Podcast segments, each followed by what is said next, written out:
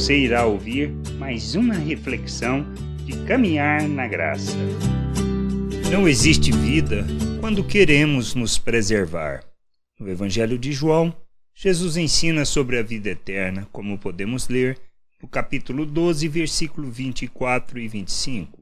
Em verdade, em verdade vos digo: se o grão de trigo caindo na terra não morrer, fica ele só. Mas se morrer, produz muito fruto. Quem ama a vida, quem ama a sua vida, perde-a, mas aquele que odeia a sua vida neste mundo, preservá-la-á para a vida eterna. Somente a vida quando entendemos que não podemos desejar viver segundo a maneira de pensar deste mundo. Experimentaremos da vida eterna do Criador quando compreendermos a sua salvação por meio de Cristo Jesus, pela graça. Então, caminhamos para a maturidade, santificando nossos atos, rejeitando o pecado, isto é, nos despindo da natureza humana morrendo para a maneira de pensar deste mundo e nos revestirmos de Cristo, andando como seus imitadores, fazendo as suas obras, revelando o Pai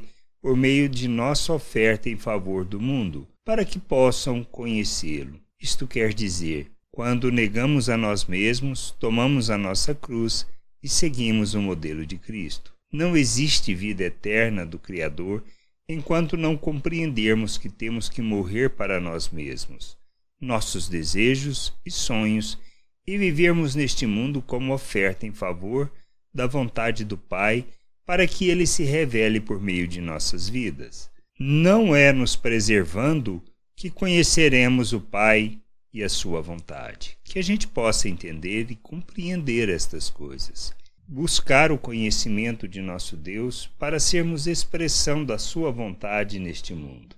Graça e paz sobre a tua vida. Amém.